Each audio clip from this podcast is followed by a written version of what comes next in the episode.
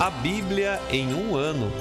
Uma experiência de encontro com Jesus Cristo, a Palavra de Deus.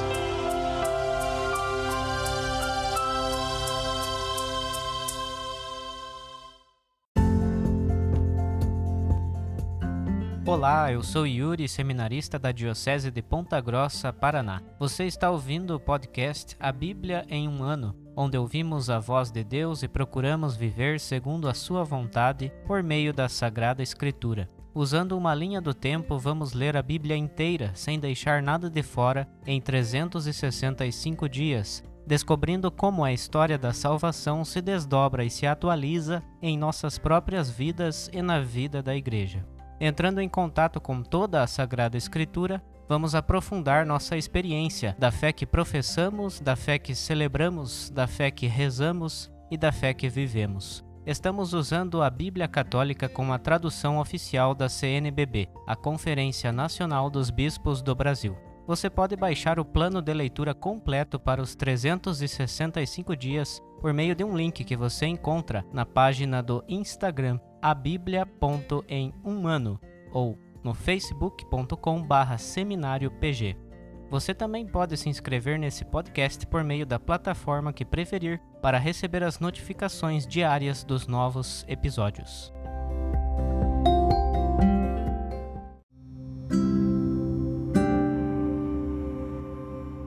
Olá, eu sou o Padre Joel Nalepa, da Diocese de Ponta Grossa, no Paraná. Antes de iniciarmos a leitura e a escuta dos textos bíblicos propostos para hoje, vamos pedir que o Espírito Santo ilumine nossa mente e nosso coração para que a palavra de Deus frutifique em nossas vidas. Em nome do Pai, do Filho e do Espírito Santo. Amém. Vindo Espírito Santo, enchei os corações dos vossos fiéis e acendei neles o fogo do vosso amor. Enviai o vosso Espírito, e tudo será criado, e renovareis a face da terra. Oremos. Ó Deus, que instruístes os corações dos vossos fiéis com a luz do Espírito Santo, fazei que apreciemos retamente todas as coisas, segundo o mesmo Espírito, e gozemos sempre de Sua consolação. Por Cristo nosso Senhor. Amém.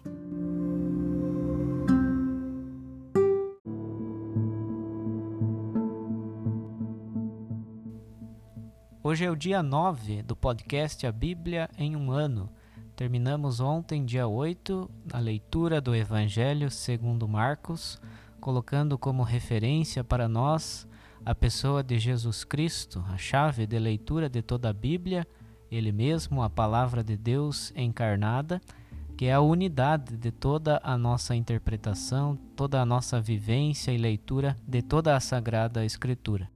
Portanto, agora vamos iniciar o Antigo Testamento, do próprio começo, no Gênesis, né, este livro que tem este nome justamente por ser o princípio, e estamos entrando então na linha do tempo em uma nova etapa. Esta etapa que no nosso plano de leitura chamamos de a criação e a aliança com a humanidade, como nós vamos acompanhar. Por isso hoje vamos ler os dois primeiros capítulos, capítulo 1 e 2 de Gênesis, e também vamos ler o Salmo 19, que é um salmo que tem relação com esse início do livro do Gênesis, por ser um louvor à criação. Gênesis capítulo 1 No princípio, Deus criou o céu e a terra. A terra era sem forma e vazia, e sobre o abismo havia trevas, e o Espírito de Deus pairava sobre as águas. Deus disse: haja luz e houve luz. E Deus viu que a luz era boa. Deus separou a luz das trevas. A luz Deus chamou dia, e as trevas chamou noite. Houve tarde e manhã, o primeiro dia. Deus disse: Haja um firmamento entre as águas, separando umas das outras. E Deus fez o firmamento separou as águas debaixo do firmamento das águas acima do firmamento. E assim foi. Ao firmamento Deus chamou céu. Houve tarde e manhã, o segundo dia. Deus disse: Juntem-se num único lugar as águas que estão debaixo do céu, e apareça o elemento seco. E assim foi. Ao elemento seco Deus chamou terra, e ao ajuntamento das águas chamou mar. E Deus viu que era bom. Deus disse: A terra faça brotar a vegetação, ervas que deem semente e árvores frutíferas, que sobre a terra deem fruto com sua semente, segundo sua espécie. E assim foi. A terra produziu a vegetação, ervas que dão a semente de sua espécie, e árvores que dão fruto com sua semente, segundo sua espécie. E Deus viu que era bom. Houve tarde e manhã, o terceiro dia. Deus disse: Haja luzeiros no firmamento do céu para separar o dia da noite. Sirvam eles de sinais para marcar os tempos, os dias e os anos sirvam de luzeiros no firmamento do céu para iluminar a terra. E assim foi. Deus fez os dois grandes luzeiros, o luzeiro maior para presidir o dia e o luzeiro menor para presidir a noite, e também as estrelas. Deus colocou-os no firmamento do céu para iluminar a terra, para presidir o dia e a noite e para separar luz e trevas. E Deus viu que era bom. Houve tarde e manhã, o quarto dia. Deus disse: Fervilhem as águas de seres vivos, e pássaros voem sobre a terra debaixo do firmamento do céu. Deus criou os grandes monstros marinhos e todos os seres vivos que se movem fervilhando nas águas, segundo suas espécies, e todas as aves segundo as suas espécies. E Deus viu que era bom. Deus abençoou-os, dizendo: Sede fecundos, multiplicai-vos e enchei as águas do mar, e que as aves se multipliquem sobre a terra. Houve tarde e manhã, o quinto dia. Deus disse: Produza a terra seres vivos segundo suas espécies, animais domésticos, animais rasteiros e animais selvagens, segundo suas espécies. E assim foi. Deus fez os animais selvagens segundo suas espécies, os animais domésticos segundo suas espécies, e tudo o que rasteja pelo chão segundo suas espécies. E Deus viu que era bom. Deus disse: Façamos um ser humano à nossa imagem e segundo nossa semelhança, que ele domine sobre os peixes do mar, as aves do céu, os animais domésticos, todos os animais na terra e tudo o que rasteja pela terra. E Deus criou o ser humano à sua imagem, a imagem de Deus o criou, homem e mulher os criou. E Deus os abençoou e disse-lhes: Sede fecundos e multiplicai-vos, enchei a terra e submetei-a. Dominai sobre os peixes do mar, sobre as aves do céu e sobre todo ser vivo que rasteja pela terra. E Deus disse: Eu vos dou sobre a terra inteira toda a erva que dá semente e todas as árvores que produzem fruto com sua semente, para que vos sirvam de alimento. E a todos os animais selvagens, a todas as aves do céu e a tudo que rasteja pela terra, a tudo que tem sopro de vida, dou toda a erva verde como alimento. E assim foi. Então Deus viu tudo quanto havia feito, e era muito bom. Houve tarde e manhã, o sexto dia. Capítulo 2 Assim foram concluídos o céu e a terra com todos os seus elementos. No sétimo dia, Deus concluiu toda a obra que fizera no sétimo dia repousou de toda a obra que fizera. E Deus abençoou o sétimo dia e o santificou, por ser o dia em que Deus repousou de toda a obra da criação que fizera. Essa é a origem do céu e da terra quando foram criados. No tempo em que o Senhor Deus fez a terra e o céu, não havia ainda sobre a terra nenhum arbusto do campo e nenhuma erva do campo tinha ainda brotado, pois o Senhor Deus não tinha mandado chuva sobre a terra e não existia o homem para cultivar o solo. Mas da terra subia um manancial que regava toda a superfície do solo. Então o Senhor Deus modelou com o pó do solo o homem, e soprou-lhe nas narinas o sopro da vida, e o homem tornou-se um ser vivo. O Senhor Deus plantou um jardim no Éden, no Oriente, e pôs ali o homem que havia formado. E o Senhor Deus fez brotar do solo toda sorte de árvores agradáveis de aspecto e boas para delas comer, e a árvore da vida no meio do jardim, e também a árvore do conhecimento do bem e do mal. Do Éden saía um rio que regava o jardim e daí se dividia, formando quatro braços.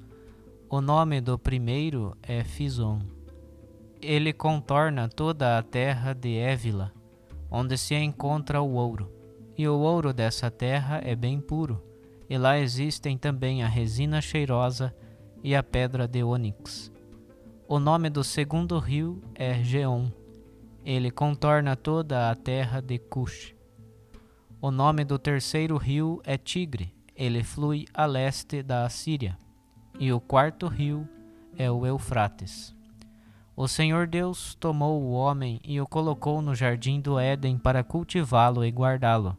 E o Senhor Deus ordenou ao homem: Podes comer de todas as árvores do jardim, mas da árvore do conhecimento do bem e do mal não comerás pois no dia em que dela comeres, de certo morrerás. E o Senhor Deus disse: Não é bom que o homem esteja só. Vou providenciar um auxílio que lhe corresponda. Então o Senhor Deus modelou do solo todos os animais selvagens e todas as aves do céu, e os trouxe ao homem para ver que nome lhes daria. Cada ser vivo teria o nome que o homem lhe desse. E o homem deu o nome a todos os animais domésticos, a todas as aves do céu e a todos os animais selvagens. Mas não se encontrou para o homem um auxílio que lhe correspondesse. Então o Senhor Deus fez vir um sono profundo sobre o homem, o qual adormeceu. Tomou um lado dele e fechou a carne no seu lugar. E do lado que tomara do homem, o Senhor Deus formou a mulher e a trouxe ao homem. Então o homem exclamou: Desta vez é osso dos meus ossos e carne da minha carne. Ela será chamada mulher. Ela foi tirada do homem. Por isso o homem deixará seu pai e sua mãe e se unirá à sua mulher, e eles se tornarão uma só carne. Ambos, o homem e sua mulher, estavam nus e não se envergonhavam. Salmo 19 Ao maestro do coro, Salmo de Davi. Os céus proclamam a glória de Deus, e o firmamento anuncia as obras de suas mãos. O dia transmite ao dia a mensagem, e a noite dá conhecimento a outra noite. Não são falas, nem discursos, nem se ouve a sua voz. Por toda a terra se difunde o seu som e até os confins do mundo vai sua mensagem. Ali armou uma tenda para o sol, que sai como um noivo do quarto nupcial e exulta como um gigante a percorrer o seu caminho. A sua saída é desde os confins dos céus, e o seu percurso vai até o outro extremo, e nada pode subtrair-se ao seu calor. A lei do Senhor é sem mancha, conforto para a alma.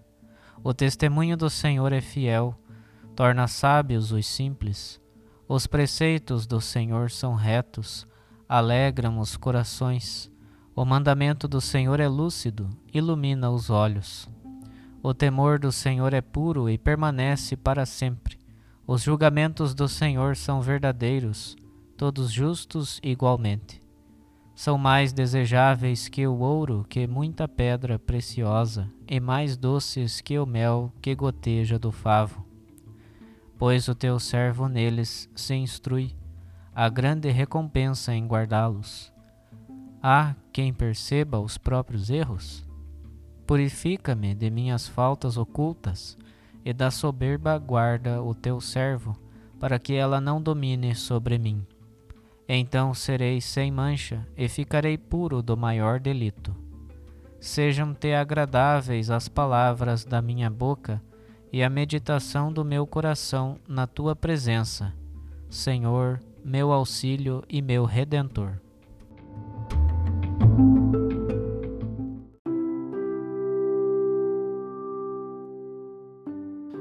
Olá, meu irmão, minha irmã, sou o Padre Tiago Engenchac, padre diocesano da Diocese de Ponta Grossa, no Paraná e juntamente com você vamos começar esta jornada refletindo, meditando capítulo por capítulo do primeiro livro da Sagrada Escritura, o livro do Gênesis.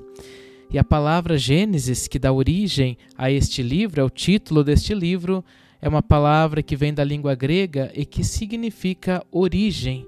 E justamente neste livro nós vamos ver a origem do mundo, a origem do ser humano, mas acima de tudo, a origem do povo de Deus.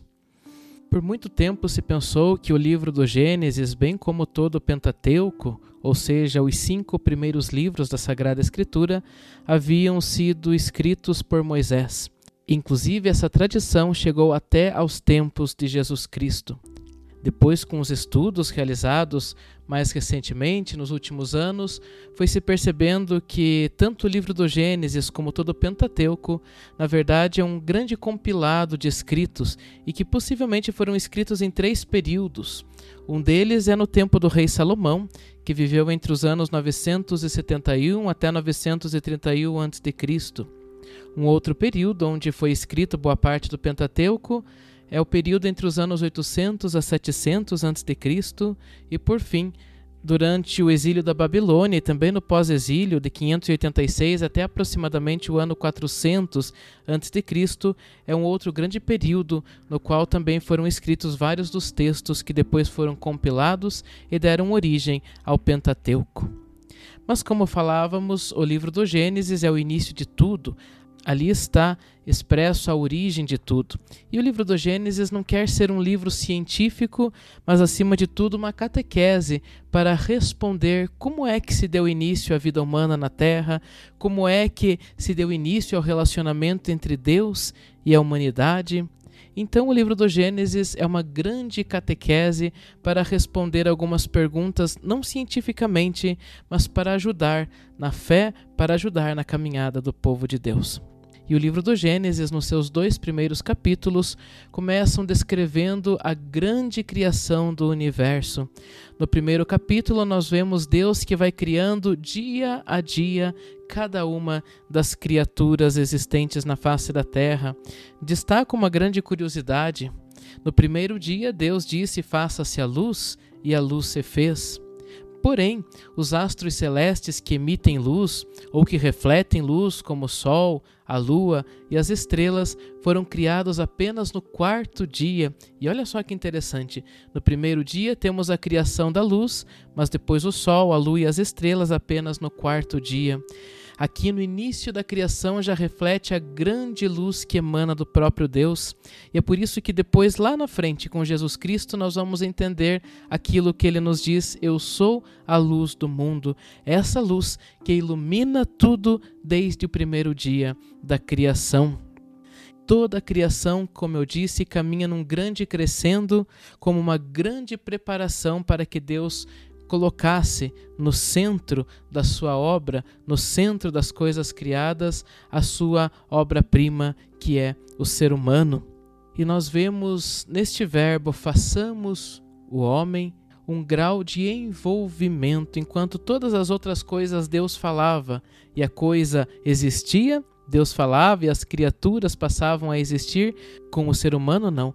Com o ser humano há um grau de envolvimento de Deus. Façamos Deus que faz o ser humano. E é isso depois que vai ser aprofundado no capítulo 2 deste livro do Gênesis, enquanto o capítulo 1 dá uma grande ênfase dia por dia à criação, no capítulo 2 nós vemos Deus preocupado e centrado na criação do ser humano. E o capítulo 2 expressa um pouco mais claramente como se deu esta criação do homem. Diz que Deus formou o homem a partir do pó do solo, soprou-lhe nas narinas o sopro da vida e ele tornou-se um ser vivente. mais uma vez relembro, enquanto com todas as outras criaturas Deus dizia e a criatura existia, nós vemos este envolvimento de Deus para criar o ser humano, ou seja, para criar o homem, podemos pensar numa belíssima imagem de um Deus que se abaixa até este mundo e com as suas mãos pega o pó ou o barro da terra, como vemos em algumas traduções, e a partir deste barro, assim como se faz um vaso, Deus cria o ser humano. Ou seja, o ser humano é a única criatura que tem em si as próprias digitais de Deus. Mas não para só aí. Diz também que Deus soprou-lhe nas suas narinas o sopro da vida. E aqui está a grande diferença do ser humano com relação aos outros animais. É este sopro da vida que permite ao homem raciocinar, é este sopro da vida que permite ao homem ter consciência de si mesmo, é este sopro da vida que confere ao homem a graça de ser imagem e semelhança do próprio Deus. E ainda no fim do capítulo 2, nós vemos uma preocupação de Deus com relação ao homem. Deus percebe que o homem está só e faz o homem cair num sono profundo. E do seu lado, de uma de suas costelas, Deus cria a mulher, a companheira do homem. E aqui nós percebemos a grande completude que existe entre homem e mulher, pois desde a origem de tudo, já no início do mundo, a palavra de Deus vai dizer: o homem deixará o pai e a mãe, se unirá à sua mulher, e eles serão uma só carne. Assim nós vemos que a completude do amor, a completude da vida se dá somente entre um homem e uma mulher, e isso já está lá no início da criação, já está na origem do mundo, na origem da humanidade. Por fim, para percebermos sempre o quanto toda a Sagrada Escritura está interligada, no sinal da mulher criada a partir do lado aberto de Adão, nós vemos ainda de forma figurativa um outro homem que cairá um dia no sono da morte numa cruz, e do seu lado aberto sairá sangue e água. E este sangue, esta água, é o sinal do nascimento de uma outra mulher chamada Igreja. Ou seja, assim como Eva foi criada a partir de uma costela de Adão, do seu lado aberto, também nós cristãos, nós, Igreja, nascemos do lado aberto de Cristo na cruz e somos sustentados por esta água, por este sangue, ou seja, pela vida sacramental que nutre e confere vida à sua esposa, a Santa Igreja.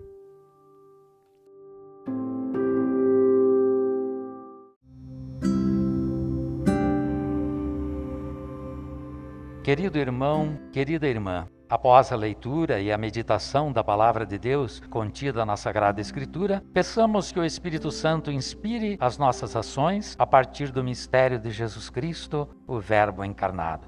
Oremos. Ó Deus, concedei ao vosso povo alimentar-se cada vez mais da vossa palavra e nela encontrar a fonte da vida. Por nosso Senhor Jesus Cristo, vosso Filho, na unidade do Espírito Santo. Amém. Quem vos fala é o Dom Sérgio Arthur, bispo da Diocese de Ponta Grossa, no Paraná. Desça sobre vós a bênção de Deus Todo-Poderoso, Pai e Filho Espírito Santo. Amém.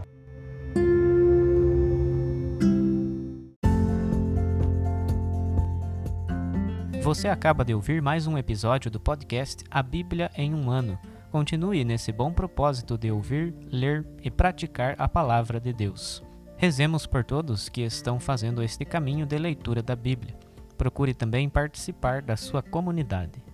A permissão para uso do plano de leitura The Bible in a Year com Padre Mike Schmitz e Jeff Kevins foi concedida por Ascension. A versão original pode ser baixada em ascensionpress.com. Todos os direitos desse plano estão reservados à Ascension. Os demais conteúdos do podcast não são criados, revisados ou apoiados por Ascension. Até amanhã!